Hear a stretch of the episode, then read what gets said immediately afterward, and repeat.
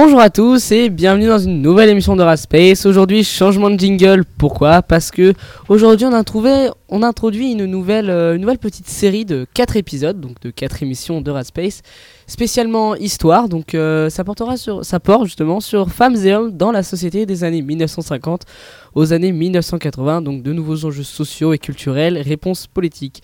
Avec toute l'équipe, on s'est posé euh, une grande question comment la République répond-elle aux transformations de la société entre les années 1950 et 1980 Je ne peux pas y répondre seul, c'est pour ça que je t'accueille Black Ranger. Bonjour Black Ranger. Bonjour Ranger 4,2. Nous avons aujourd'hui la chance d'accueillir quatre invités pour euh, le premier volet de cette émission qui traitera de la place des femmes dans la société des années 1950 aux années 1980. Bonjour Hugo et Marie-France. Bonjour. Bonjour monsieur, madame. Bienvenue. Euh, Marie-France, vous étiez femme au foyer dans les années 50. Hugo, vous êtes journaliste euh, avec nous, donc je vous laisse la parole. Euh, Marie-France, première question. Quelle était votre situation dans les années 1950 Euh, deux ans après avoir passé mon brevet, je me suis mariée. Puis très vite, j'ai eu des enfants car les moyens de contraception ne pouvaient pas être commercialisés. Ensuite, j'ai dû rester femme au foyer où je faisais le linge, la cuisine, le ménage à longueur de journée. Car mon mari ne voulait pas que je travaille, mais certaines de mes amies, elles, avaient la chance de pouvoir être dans des petits boulots comme secrétaire. Mais à l'époque, c'était déjà une grande chance pour les femmes. Bien sûr, ça a beaucoup évolué, comme euh, le droit pour les femmes d'avoir leur propre compte bancaire ou le droit de demander le divorce.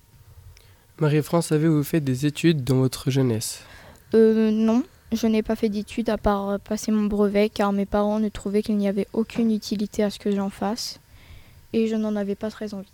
Merci pour ce témoignage. Nous accueillons maintenant Madame la Ministre et Alexis, qui est également journaliste. Merci Avec- madame. euh, Pardon, excuse-moi. merci madame Marie-France et merci Hugo. Bonjour. Bonjour. Bonjour monsieur, madame. Donc vous allez aujourd'hui nous parler de l'IVG, il me semble. Oui. Alors bonjour Madame la ministre du droit des Bonjour. femmes. Pourriez-vous nous rappeler ce que Simone Veil a apporté aux droits des femmes? Grâce à la ministre de la Santé, Simone Veil, qui a instauré l'IVG, chaque année des milliers de femmes ont été épargnées parce qu'avant cette loi, les femmes avortaient dans des conditions défavorables. Après la loi de l'IVG, d'autres lois ont suivi comme la loi instaurant le divorce par consentement mutuel. Madame la ministre, pourriez-vous me rappeler l'histoire de la loi de l'IVG L'IVG, c'est l'interruption volontaire d'une grossesse mise en place par Simone Veil en 1975. Il aura fallu plusieurs années et trois jours de débat avant que cette loi soit enfin acceptée. Elle a permis aux femmes de mettre fin à l'avortement clandestin. Merci pour vos réponses, Madame la Ministre, et merci à tous pour vos témoignages et la pertinence de vos questions. Merci à tous, euh, merci particulièrement à Madame la Ministre euh, qu'on a l'honneur d'accueillir dans cette euh, de- à la radio. Merci beaucoup aussi aux journalistes qui sont venus et puis merci Black Ranger pour les avoir introduits et les avoir invités. De rien. On se re- sur ce, on va se on va se quitter et puis on vous remercie pour votre fidélité. On se retrouve la semaine prochaine pour un deuxième épisode, pour le deuxième épisode de la- cette mini-série, histoire d'en parler de l'émission de Rat Space. Salut tout le monde.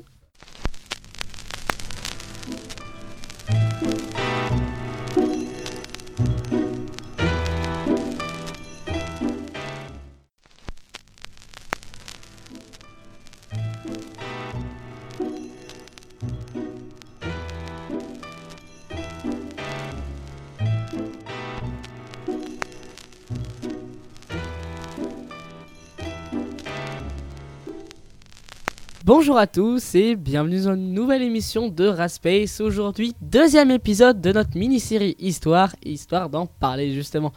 Femmes et hommes dans la société des années 1950 aux années 1980, nouveaux enjeux sociaux et culturels, réponses politiques. Avec l'équipe, on s'est posé une grande question, donc comment la République répond-elle aux transformations de la société entre les années 1950 et 1980 Après avoir accueilli Black Ranger dans le premier volet, j'accueille maintenant Ranger Park. Bonjour Ranger Park. Bonjour Ranger 4,2. Euh, donc pour ce deuxième épisode, j'ai avec moi des invités qui éclaireront notre lanterne à propos de la problématique suivante. Quelles sont les aspirations de la jeunesse entre les années 1960 et les années 1970 Allez-y, éclairez-nous. Donc je vais laisser la parole à Lisa, journaliste, qui va interviewer pour vous Sandrine Lemeur, historienne spécialiste sur la place des jeunes au XXe siècle. Bonjour, Bonjour. Madame Le Maire et puis Bonjour. bonjour euh, Lisa. Bonjour. Madame Lemeur, pouvez-vous nous dire ce qui mène à la hausse des étudiants lors des années 1950 Suite au baby boom entre 1945 et 1965, la jeunesse augmente et pousse à la, la hausse d'étudiants, soit 3000 de plus entre 1960 et 1980. La scolarité obligatoire jusqu'à 16 ans a été prolongée en 1959, ce qui mène à une explosion scolaire. Et quelles sont les caractéristiques de cette nouvelle culture jeune? Les jeunes développent une nouvelle culture, notamment avec des objets de mode. Ils lancent un nouveau style vestimentaire, comme les mini-jupes, les blue jeans. Le langage évolue et ils adoptent un autre style de musique. La jeunesse s'inspire de l'image de stars et de cinéma ou de musique, comme Claude François, Johnny Hallyday ou encore Sylvie Vartan. Elle est aussi influencée par la radio, par de nombreux magazines comme Les Copains, qui ont fait leur apparition. Cela mène à des conflits entre les générations. Merci à vous. Je passe maintenant la parole à Amina, journaliste elle aussi, et Michel, jeune dans les années 60. D'abord, j'aimerais dire merci à Madame Le Maire et puis à Madame Lisa qui est un peu cash comme journaliste. hein. Je crois que c'est la plus cash qu'on ait eu dans l'émission. en même temps, je comprends, c'est son métier. Bonjour. Bonjour. Bonjour. Bonjour monsieur, bonjour madame. Bonjour Michel. Euh, quelles étaient euh, vos inspirations que vous aviez étant jeune? Euh, nous, les jeunes de 68 arts, nous voulions être écoutés. Nous voulions plus de liberté. Il ne faut pas euh, oublier que nous n'avions connu que la Seconde Guerre mondiale et que nous avions besoin de nous exprimer, d'être reconnus et écoutés. Nous voulions transformer la société en une société, moins autoritaire, où les jeunes auraient leur place. La majorité électorale était à 21 ans, mais nous voulions à 18 ans. De quelle façon avez-vous essayé d'obtenir cela? Nous avons participé à beaucoup de manifestations dans les rues de Paris et euh, monté des barricades. On affrontait les policiers en les lançant des, pa- des panneaux qu'on arrachait du sol. On collait des affiches, on taguait les murs. Toutes ces actions étaient contre qui et dans quel domaine? Euh, nous rejetions l'autoritarisme, la bourgeoisie. Nous voulions la liberté car nous nous sentions rejetés par la vie politique. Rappelez-vous nos slogans Ni Dieu ni maître, sois jeune et tais-toi. Les jeunes ne supportaient plus la politique de Charles de Gaulle, nous la trouvions autoritaire. Merci à vous. Et maintenant, nous avons la chance d'accueillir Patrick Garande, célèbre sociologue, interrogé par Noé, confrère journaliste. Tout d'abord, euh, merci Amina et puis euh, merci Michel. euh, vu ce qu'il a dit, franchement, euh, à cette époque-là, j'aurais pas trop aimé rencontrer dans la rue. hein. Je pense que je me serais taillé direct en courant, me connaissant. puis euh, bonjour à Noé et puis à la personne qui va interroger, je me rappelle plus de son nom. Euh. Monsieur Garande. Effectivement, Monsieur Garande. Bonjour Monsieur Garande aussi, excusez-moi. Bonjour. Donc bonjour à vous et nous vous laissons la parole. Bonjour Monsieur Garande. Bonjour. Euh, les jeunes réclamaient euh, des droits et des libertés. Qu'ont-ils obtenu suite aux manifestations de mai 68 Les jeunes demandaient notamment la majorité civile et le droit de vote à 18 ans, qui je le rappelle était à l'époque à partir de 21 ans. Six ans après les manifestations de 1968, ils obtiennent gain de cause puisqu'une loi est votée sur euh, la majorité civile et le droit de vote à 18 ans. On voit également que les jeunes ont obtenu des lois en 1975, une sur l'obligation de mixité dans l'enseignement public et une seconde créant le collège unique, la loi Abi, qui a permis à tous les enfants d'avoir le même enseignement jusqu'en troisième. Qu'est-ce que cela a provoqué sur le plan pédagogique? Ce même enseignement a provoqué une meilleure égalité des chances et a rendu beaucoup plus simple l'accès aux, aux enseignements secondaires et aux universités. En effet, les chiffres parlent d'eux-mêmes. On remarque une augmentation de 300 000 élèves dans les universités et de 1 500 000 dans l'enseignement secondaire entre 1968 et 1980. C'est une augmentation conséquente. Merci Monsieur Garande. Merci. Merci Monsieur Garande et puis merci à vous aussi euh, Monsieur Noé, euh, journaliste euh, respectable. Oui, voilà. Donc euh, merci à vous et encore euh, merci à vous tous euh, pour votre participation à ce deuxième épisode. Et puis moi je vais parler aux auditeurs, merci de votre fidélité et puis on va se retrouver la semaine prochaine pour euh, un nouvel épisode de cette mini-série de 4 épisodes. Donc là on est au deuxième, on va se retrouver pour la troisième d'Histoire d'en parler. Salut à tous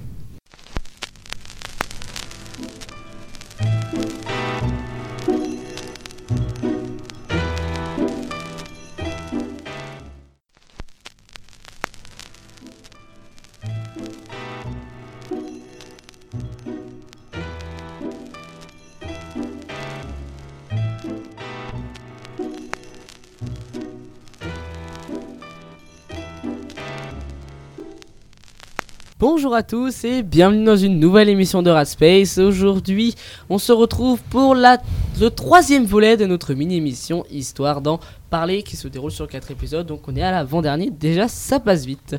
Histoire d'en parler, ça porte sur les femmes et hommes dans la société des années 1950 aux années 1980. Nouveaux enjeux sociaux et culturels, réponses politiques. Avec l'équipe, on s'est posé une, euh, une grande question. Comment la République répond-elle aux transformations de la société entre les années 1950 et 1980 Après avoir accueilli Black Ranger, Ranger Park, j'accueille maintenant Dead Ranger. Bonjour Dead Ranger. Bonjour. Alors, euh, bah, moi j'ai des invités qui vont nous parler de l'intégration de la population immigrée et l'issue de l'immigration. Pourquoi et comment l'immigration modifie-t-elle la société française?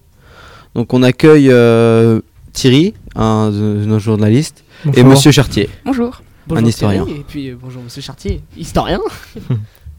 on vous écoute. Bonjour et merci de m'avoir donné la parole.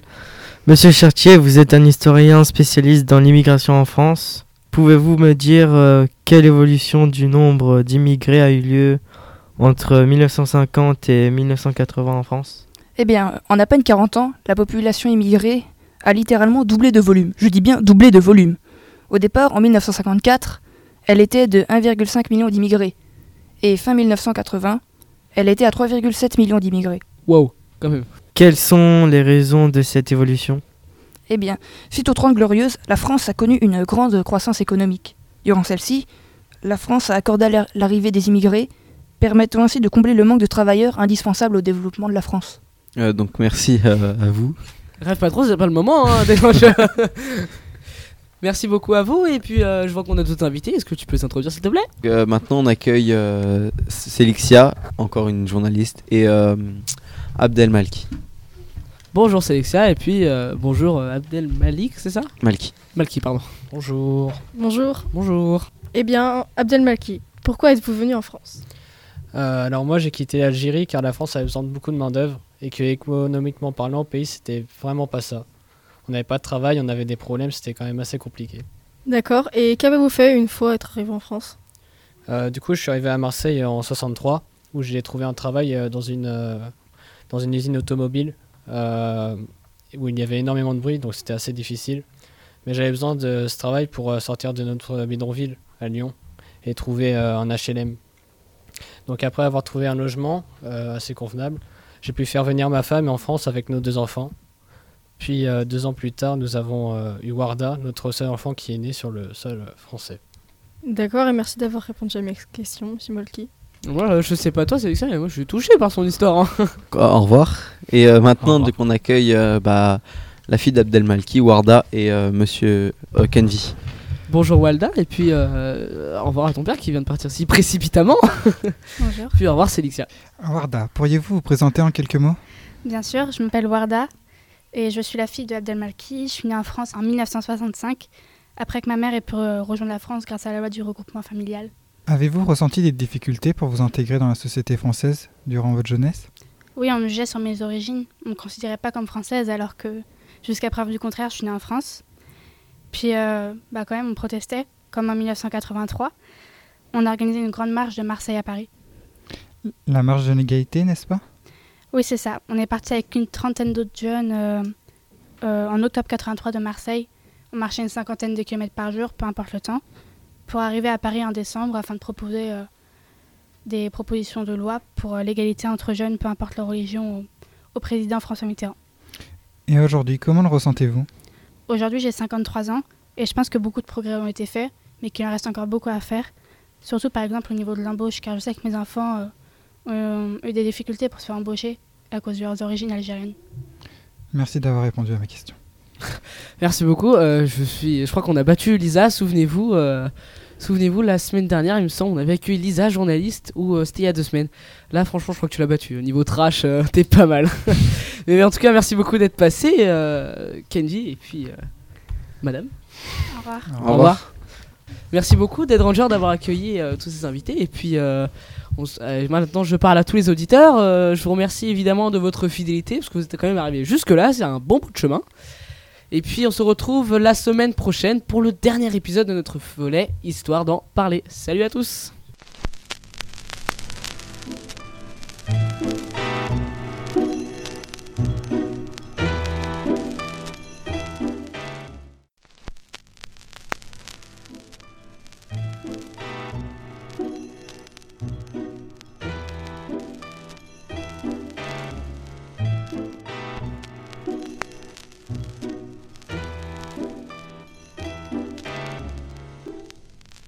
Bonjour à tous et bienvenue dans une nouvelle émission de Rat Space. Aujourd'hui, dernier volet de notre saga Histoire d'en parler sur femmes et hommes dans la société des années 1950 aux années 1980. Nouveaux enjeux sociaux et culturels, réponses politiques. Avec euh, l'équipe, on s'est posé une grande question. Comment la République répond-elle aux transformations de la société entre les années 1950 et 1980 Pour clôturer cette émission, après avoir accueilli Black Ranger, Ranger Park, Dead Ranger, j'accueille aujourd'hui Ranger Kim. Bonjour Ranger Kim. Bonjour Ranger 4,2. J'accueille aujourd'hui 5 personnes qui vont nous parler de l'impact du chômage sur la société française entre 1950 et 1980. Tout d'abord, Caroline, journaliste, va poser quelques questions à Madame la ministre de l'économie en 1979. Bonjour. Bonjour. Bonjour. Bonjour mesdames. Euh, bonjour Madame le ministre. Pouvez-vous nous rappeler à partir de quand le chômage s'est développé? Bonjour. Le chômage se développe à partir de 1974. En 1975, le taux de chômage est de 3,3%. Ensuite, il augmente fortement. En 1990, le taux de chômage est de 7,6%. Et qu'est-ce qui a provoqué cette augmentation?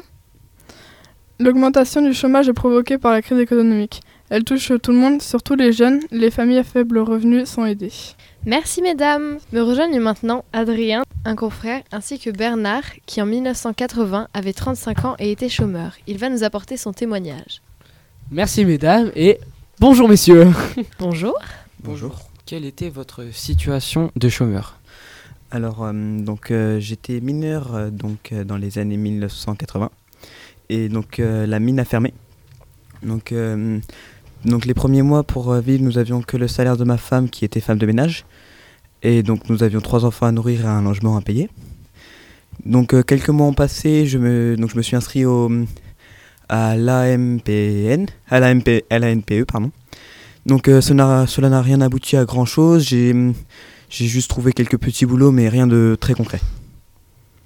Et maintenant, Bernard, comment, comment le vivez-vous? Alors, donc ces temps-ci, c'est très compliqué. Donc, au manque de travail dans ma jeunesse, j'ai donc j'ai une très très petite retraite et donc nous vivons surtout avec la retraite de ma femme. Euh, mais donc euh, également nos enfants sont obligés de nous aider euh, pour pouvoir vivre correctement. D'accord. Eh bien, merci pour votre témoignage. Excusez-moi, monsieur, j'ai une question. Vous allez parler tout à l'heure de la LAMPE, à part lampe, ça veut dire quoi? Alors, c'est la, c'est l'ANPE, donc N-A-N-P-E. C'est ce que nous appelons aujourd'hui Pôle emploi. Donc, c'est Ah, là où les chômeurs vont pour essayer de trouver de nouveaux emplois. Un peu comme euh, Ouais. vous. voilà, quand ils ne trouvent pas de même. Merci beaucoup, euh, messieurs. Je te redonne la parole, Roger Kim. Brian, notre dernier journaliste, et notre toute dernière invitée, Françoise, amie de Coluche, qui a participé à la création des Restos du Cœur. Bonjour Françoise. Bonjour. Bonjour madame, et cette fois, bonjour monsieur. Bonjour, Françoise. Pourquoi vous et votre ami avez-vous créé cette association? Cette association aide les chômeurs en leur offrant des repas gratuits et sans condition, mais aussi ceux en manque d'argent. Les restos du cœur existent toujours et j'en suis fière. Dites-moi, suite à cette euh, crise économique, que s'est-il passé? Eh bien, l'État a constitué la loi du RMI en 1988, Revenu minimum d'insertion, qui est une allocation minimale pour les personnes dans la capacité de travailler. Cette loi est contre l'exclusion sociale. Et vous, Françoise Êtes-vous toujours bénévole au sein de cette association malgré votre âge? Oui, il ne me déplaît pas de revenir de temps à autre, au contraire, ces personnes, puis aussi donner un petit coup de main à mes collègues. D'accord, Françoise. Merci d'avoir répondu à mes questions. Merci euh, beaucoup d'être venu, euh, journaliste, et puis. euh, C'est normal. madame. Oui, Ranger Kim Merci à tous pour votre participation. Je laisse le mot de la fin au Ranger 4,2. Oh, merci, c'est gentil. Et ben moi, je vais parler aux auditeurs et je leur remercie euh, du fond du cœur de leur fidélité et l'équipe aussi d'ailleurs, hein, euh, vu leur tête. et puis, histoire d'en parler, c'est pas fini. C'était juste euh, les femmes et hommes dans la société des années 1950 aux années 1980, 12 enjeux sociaux et culturels et réponses politiques. C'est pas fini, c'était juste sur ce thème-là. Histoire d'en parler, ça continue si on trouve d'autres thèmes. En tout cas, on se retrouve euh, pour une prochaine émission. Salut à tous!